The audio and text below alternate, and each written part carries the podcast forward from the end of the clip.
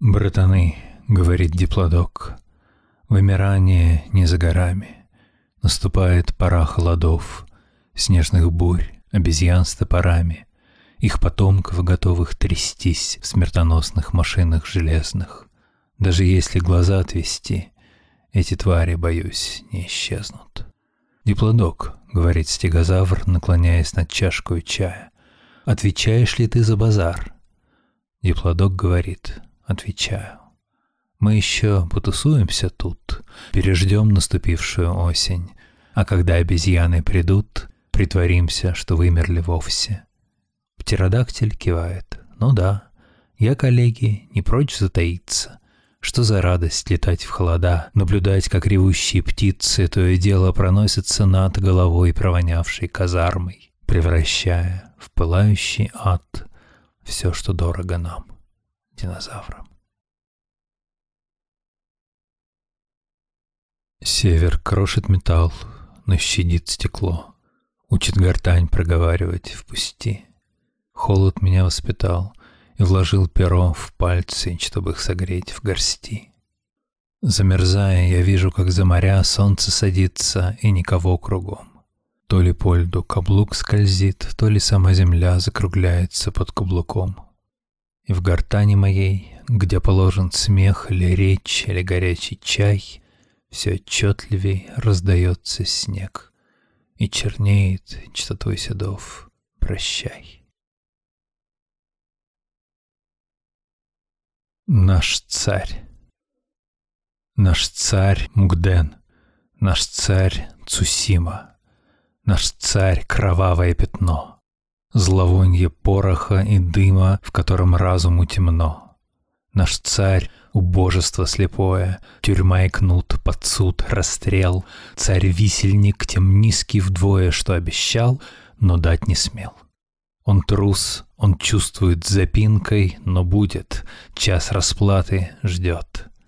Кто начал царствовать ходынкой, тот кончит, встав на эшафот. Работай, работай, работай, ты будешь с горбом за долгой и честной работой, за долгим и честным трудом. Под праздник другим будет сладко, другой твои песни споет, с другими лихая солдатка пойдет, подбочась в хоровод. Ты знай про себя, что не хуже другого плясал бы, он как, что мог бы стянуть и потуже свой золотом сшитый кушак — что ростом и станом ты вышел статнее и краше других, что та молодица повыше других молодиц удалых. В ней силы играющей крови, хоть смуглые щеки бледны, тонкие ее черные брови и строгие речи хмельны. Ах, сладко, как сладко, так сладко работать, пока рассветет, и знать, что лихая солдатка ушла за село в хоровод. Ту звезду, что качалась в темной воде под кривою ракитой в заглохшем саду. Огонек до рассвета, мерцавший в пруде, я теперь в небесах никогда не найду. В то селенье, где шли молодые года, в старый дом, где я первые песни слагал, где я счастья и радости в юности ждал, я теперь не вернусь никогда, никогда. Баллада о шефе жандармов Я представляю страх и обалденье, когда попала в третье отделение на смерть поэта. Представляю я, как начали все эти гады бегать, на вицмундиры осыпая перхоть в носы табак спасительный суя. И шеф жандармов, главный идеолог, ругая подчиненных идиотов, надел очки. Дойдя до строк, но есть, есть божий суд на перстнике разврата, он, вздрогнув, оглянулся воровато и побоялся еще раз прочесть. Уже давно докладец был состряпан и на Кавказ М. Лермонтов запрятан, но Бенкендорф с тех пор утратил сон. Во время всей бодяги царедворской, приемов, заседаний, церемоний есть Божий суд, в смятении слышал он. Есть Божий суд, метель ревела в окна, Есть Божий суд, весной стонала Волга в раздольях из страдавшихся степных. Есть Божий суд, кандальники бренчали, Есть Божий суд, безмолвствуя, кричали глаза скидавших шапки крепостных. И шеф, трясясь от страха водяниста, украдкой превратился в атеиста. Шеф посещал молебны, как всегда, с приятцей размышляя в кабинете, что все же Бога нет на этом свете, а значит, нет и Божьего суда. Но вечно надо всеми подлецами, жандармами, придворными льстецами, как будто их грядущая судьба звучит с неумолимостью набата. Есть Божий суд на перстнике разврата, есть Божий суд, есть грозный судья. И если даже нет на свете Бога, не потирайте руки слишком бодро, вас вицмундиры ваши не спасут. Придет за все когда-нибудь расплата. Есть Божий суд на перстнике разврата, и суд поэта — это Божий суд. Благодарность. Она сказала, он уже уснул, задернув полок над кроваткой сына, и верхний свет неловко погасила, и, съежившись, халат упал на стул. Мы с ней не говорили про любовь. Она шептала что-то чуть картавя, звук «р», как виноградину катая за белую ограду зубов. А знаешь, я ведь плюнула давно на жизнь свою. И вдруг так огорошить. Мужчина в юбке, ломовая лошадь. И вдруг я снова женщина. Смешно? Быть благодарным — это был мой долг. Ища защиту в беззащитном теле, Зарылся я зафлаженный, как волк, В доверчивый сугроб ее постели. Но как волчонок загнанный, одна Она в слезах мне щеки обшептала, И то, что благодарна мне она, Меня стыдом студеным обжигала. Мне бы кружить ее блокадой рифм, Теряться то бледнее, то краснее. Но женщина меня благодарит За то, что я, мужчина, нежен с нею. Как получиться в мире так могло? Забыв про смысл ее первопричинный, мы женщину сместили, мы ее унизили до равенства с мужчиной. Какой занятный общество этап, коварно подготовленный веками. Мужчины стали чем-то вроде баб, а женщины почти что мужиками. О, Господи, как сгиб ее плеча мне вмялся в пальцы голодно и голо, и как глаза неведомого пола преображались в женские, крича. Потом их сумрак полузаволок, они мерцали тихими свечами. Как мало надо женщине, мой Бог, чтобы ее за женщину считали. Дремлет избушка на том берегу, Лошадь белеет на темном лугу. Криком кричу и стреляю, стреляю, А разбудить никого не могу. Хоть бы им выстрелы ветер донес, Хоть бы услышал какой-нибудь пес, Спят, как убитые.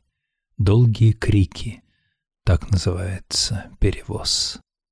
Голос мой в залах гремел, как набат, Площади тряс его мощный раскат, А дотянуться до этой избушки И пробудить ее он слабоват. И для крестьян, что устало дыша, Спят, словно пашут, спят не спеша, также не слышен мой голос, как будто шелест сосен и шум камыша. Что ж ты, оратор, что ж ты, пророк, Ты растерялся, промок и продрог, Кончились пули, сорван твой голос, Дождь заливает твой костерок. Но не тужи, что обидно до слез, Можно о стольком подумать всерьез. Времени много, долгие крики, так называется перевоз. К добру ты или к худу решает время пусть. Но лишь с тобой побуду, я хуже становлюсь. Ты мне звонишь нередко, но всякий раз в ответ, как я просил, соседка твердит, что дома нет. А ты меня тревожишь письмом любого дня, ты пишешь, что не можешь ни часу без меня, что я какой-то странный, что нету больше сил, что Витька силен пьяный твоей руки просил. Я полон весь то болью, то счастьем, то борьбой. Что делать мне с тобою? Что делать мне с собой? Смотреть стараюсь трезво на все твои мечты. И как придумать средства, чтобы разлюбила ты? В костюме новом синем, что по заказу сшит. Наверное, Витька Силин сейчас к тебе спешит. Он ревностен и стоек, в душе любовный пыл. Он аспирант-историк и что-то там открыл. Среди весенних лужиц идет он через дождь. А ты его не любишь, а ты его не ждешь, а ты у Эрмитажа стоишь ко мне звоня, и знаешь, снова скажут, что дома нет меня. Карликовые березы Мы карликовые березы. Мы крепко сидим, как занозы, у вас под ногтями морозы и вечно мерзлотное ханство идет на различные хамства, чтобы нас попригнуть еще ниже. Вам странно, каштаны в Париже? Вам больно, надменные пальмы, как вроде бы низко мы пали? Вам грустно, блюстители моды, какие мы все квазимоды? В тепле вам приятно, однако, гражданская наша отвага, и шлете вы скорбно и важно поддержку моральную вашу. Вы мыслите, наши коллеги, что мы не деревья, калеки, но зелень, пускай некрасиво, среди мерзлоты прогрессивно. Спасибочки. Как-нибудь сами мы выстоим под небесами, когда нас корежит по-зверски, без вашей моральной поддержки. Конечно, вы нас повольнее, зато мы корнями сильнее. Конечно же, мы не в Париже, но в тундре нас ценят повыше. Мы карликовые березы, мы хитро придумали позы, но все это только притворство, прижатость есть вид непокорства. Мы верим, сгибаясь вечно, что вечная мерзлотность не вечна, что эту паскудину стронет, и вырвем мы право на стройность. Но если изменится климат, то вдруг наши ветви не примут иных очертаний, свободных, ведь мы же привыкли в уродах и это нас мучит и мучит, а холод нас крючит и крючит, но крепко сидим, как занозы, мы, карликовые березы. Любовь по-португальски. Ночь, как раны, огни залезала, Смотрят звезды глазками тюрьмы, а мы под мостом Салазара В его черной-причерной тени.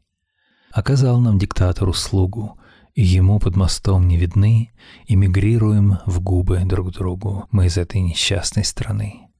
Под мостом из бетона и страха, под мостом этой власти тупой, Наши губы — прекрасные страны, где мы оба свободны с тобой. Я ворую свободу, ворую, и в святой уворованный миг Счастлив я, что хотя бы в поцелуе Бесцензурен мой грешный язык. Даже в мире, где правят фашисты, где права у людей так малы, остаются ресницы пушистые, а под ними иные миры. Но одетая в тоненький плащик, мне дарящее с пальца кольцо, португалочка, что же ты плачешь? Я не плачу, я выплакал все. Дай мне губы, прижмись и не думай. Мы с тобою, сестренка, слабы, под мостом, как под бровью угрюмый, две невидимых миру слезы. Не разглядывать в лупу эту мелочь щиту, Как по летнему лугу я по жизни иду. Настежь ворот рубашки, И в тревожных руках Все недели ромашки о семи лепестках. Ветер сушит мне губы, я к ромашкам жесток, Замирающе любит, говорит лепесток. Люди — Слышите, люди, я счастливый какой, но спокойно не любит, возражает другой. Письмо в Париж. Когда мы в Россию вернемся? Георгий Адамович. Нас не спасает крест одиночества, дух несвободы непобедим. Георгий Викторович Адамович, а вы свободны, когда один. Мы, двое русских, о чем попало, болтали с вами в кафе «Куполь». Но в петербуржце вдруг проступала боль крепостная. Такая боль. И может в этом свобода наша, что мы в неволе, как ни грусти. И нас не минет любая чаша, пусть чаша с ядом в руке Руси. Георгий Викторович Адамович, мы уродились в такой стране, где тягу к бегству не остановишь, но приползаем, хотя бы во сне. С ней не расстаться, не развязаться, будь она проклята, по ней тоска. Вцепилась, будто репей рязанский, в сукно парижского пиджака. Нас раскидала, как в море льдины, расколошматила, но не разбив. Культура русская всегда едина — и лишь испытывается на разрыв. Хоть скройся в Мекку, хоть прыгни в лету, в кишках Россия. Не выдрать, шиш. Невозвращенства в Россию нету, из сердца собственного не сбежишь. Со мною вот что происходит. Ко мне мой старый друг не ходит а ходят в мелкой суете разнообразные не те. И он не с теми ходит где-то, и тоже понимает это, и наш раздор необъясним, и оба мучимся мы с ним. Со мной вот что происходит. Совсем не та ко мне приходит. Мне руки на плечи кладет, и у другой меня крадет. А той, скажите, Бога ради, кому на плечи руки класть? Та, у которой я украден, в отместку тоже станет красть. Не сразу этим же ответит, а будет жить с собой в борьбе и неосознанно наметит кого-то дальнего себе. О, сколько нервных и недужных, ненужных связей, дружб ненужных. Куда от этого я денусь? О, кто-нибудь, приди, нарушь чужих людей соединенность и разобщенность близких душ.